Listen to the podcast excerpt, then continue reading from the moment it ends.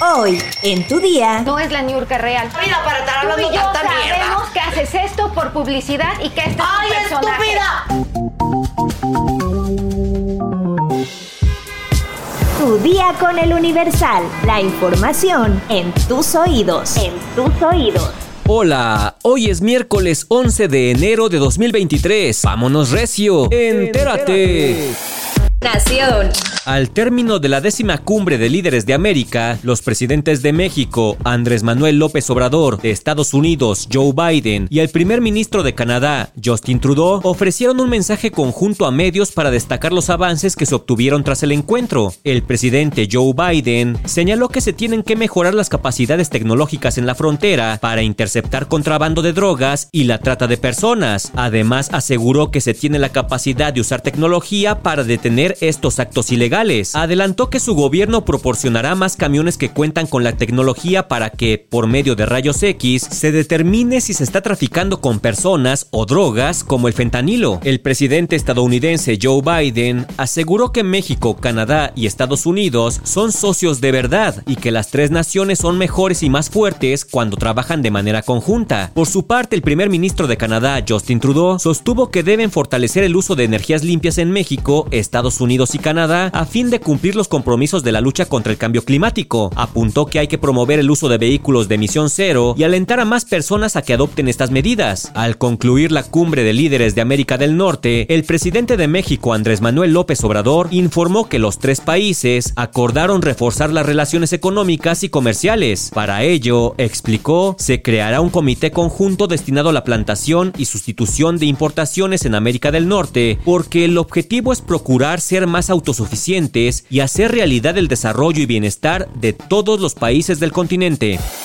Metrópoli. Organizaciones estudiantiles, sobre todo feministas, rechazan la clase de cardio motivacional impartida por Bárbara de Regil que se llevará a cabo en febrero en la Universidad Autónoma del Estado de México por considerar que la actriz es clasista, machista y está en contra de los métodos anticonceptivos. La fundación de la universidad comenzó con la difusión de este evento hace algunos días a través de sus redes sociales. De acuerdo con la publicidad, el evento denominado cardio motivacional está previsto para realizarse el 12 de febrero en el Estadio Alberto Chivo Córdoba, que pertenece a dicha institución. Sin embargo, la Asamblea Universitaria publicó un pronunciamiento en el que argumentaron los motivos por los que están en contra. En el documento dijeron que la influencer promociona proteína dañina para la salud, que en repetidas ocasiones ha sido analizada por especialistas y además no está de acuerdo con los métodos anticonceptivos y de prevención de infecciones de transmisión sexual. Además, cuestionaron el costo para ingresar a dicha clase, que de acuerdo con la Asamblea Universitaria, el precio va de 600 a los 1500 más 200 para una clase motivacional. Hasta el momento la institución no se ha pronunciado al respecto y tampoco la fundación de la Universidad Autónoma del Estado de México.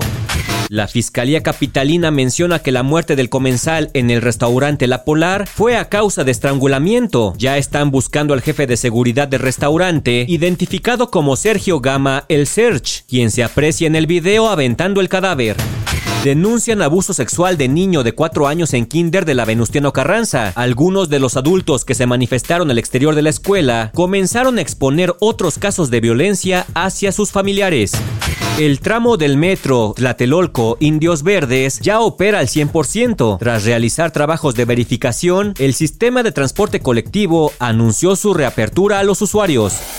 Estados.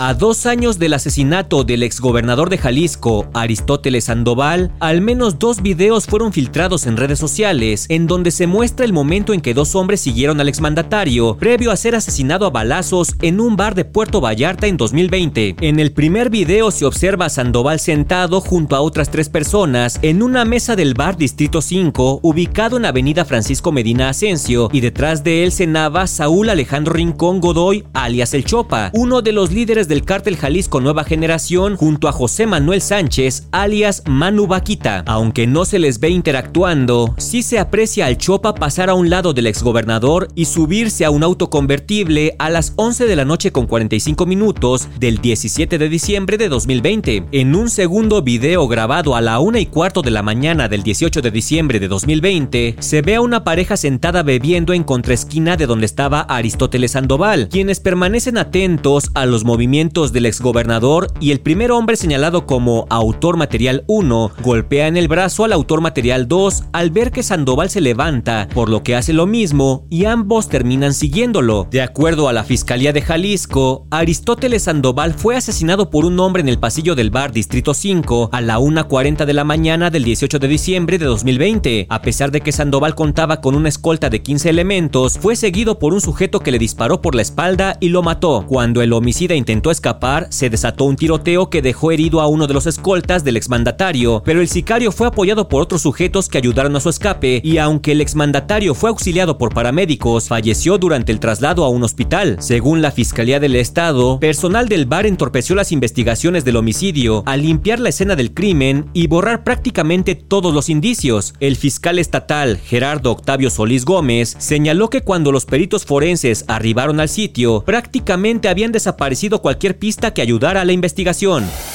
Mundo. La Organización Mundial de la Salud no cree que el brote de COVID-19 en China vaya a afectar a Europa de forma significativa, aunque ve razonable que se adopten medidas para proteger a la población siempre que no sean discriminatorias y se basen en la ciencia. Según la Organización Mundial de la Salud, las variantes que están circulando en China son las mismas que ya están en Europa y en otras partes, por lo tanto el brote no constituía un reto para el continente. La OMS informó que hay datos recientes de varios países europeos europeos que confirman la creciente presencia de la subvariante Omicron XBB 1.5, detectada inicialmente en Estados Unidos y que algunos expertos ven con potencial para causar una nueva ola de contagios en el continente. La responsable de emergencias de la OMS en Europa, Catherine Smallwood, destacó que la recomendación principal respecto a esta variante es mantener una buena vigilancia genómica para detectar su presencia, su transmisión y sus características. Espectáculos. A Niurka no le pareció que la grafóloga María Fernanda Centeno, mejor conocida como Marifer Centeno, le dijera a la cara en pleno programa en vivo que ella era solo un personaje. La cubana se mostró muy molesta con las apreciaciones de Centeno, a quien insultó y pretendió ignorar. En el programa La Saga, que en esta ocasión no contó con la presencia de su titular Adela Micha, Niurka solicitó el derecho de réplica a un análisis que Marifer le hizo meses atrás, cuando la cubana aún era pareja del actor Juan Vidal. Casi desde el comienzo de la transmisión, la tensión entre Centeno y Niurka fue evidente, y la vedette, con su peculiar estilo, levantó la voz sin permitir hablar a la joven que suele analizar el lenguaje corporal de famosos en distintos programas. Mientras que Marifer intentaba explicar lo que opinó sobre el narcisismo de Juan Vidal, Niurka, entre risas, burlas y palabras altisonantes, no la dejaba hablar, lo cual puso de nervios a los tres participantes en el foro, entre ellos Toñita, quien intentó en varias ocasiones bajar la intensidad del momento. Tú a mí no me vas a psicoanalizar. Es que porque no además me vale yo madre lo porque no soy Con psicoanalista. psico- por eso, esa mamada que tú haces de, de adivinar el cuerpo y No, cómo se yo mueve. no adivino el cuerpo, Ya la llama invité lenguaje para que conociera 20 Sí, Yo hice tu grafología y a mí me parece que lo que vemos aquí es un personaje, no es la Niurka real. La Una Niurka- chinga en la vida para estar hablando yo tanta sabemos mierda. que haces esto por publicidad y que este ¡Ay, es un personaje. estúpida! Yo hago esto porque me encuentro pendejas con Aunque la discusión fue muy acalorada, al grado de que la grafóloga invitó a Niurka a salir del foro, el ánimo fue bajando de intensidad y en las redes sociales, la llamada Mujer Escándalo colgó una foto junto a Marifer en la que ambas aparecen muy sonrientes en lo que sería un final feliz. Entonces Marifer tenía razón, si Niurka no fuera un personaje, hubiera trapeado el piso con ella. Guillermo del Toro le ha dado un triunfo más a México durante la entrega de los Globos de Oro que se llevó a cabo la noche de este martes en Los Ángeles. El cineasta se alzó como el ganador a mejor película animada por Pinocho, cinta que estrenó hace unos meses y que rápidamente se convirtió en una de las grandes favoritas del público. Durante su discurso, el mexicano resaltó la importancia de la animación en el mundo del cine y fiel a su estilo se robó las risas de los asistentes al reconocer que parte de su felicidad se debía al efecto de las bebidas que ya había empezado a consumir. ¿Sabes dónde está Chimalpark, el nuevo parque de dinosaurios del Estado de México? Descúbrelo en nuestra sección destinos en eluniversal.com.mx. Ya estás informado, pero sigue todas las redes sociales del Universal para estar actualizado. Comparte este podcast y mañana no te olvides de empezar tu día, tu, día, con, el Universal. Tu día con el Universal. La información en tus oídos. En tus oídos.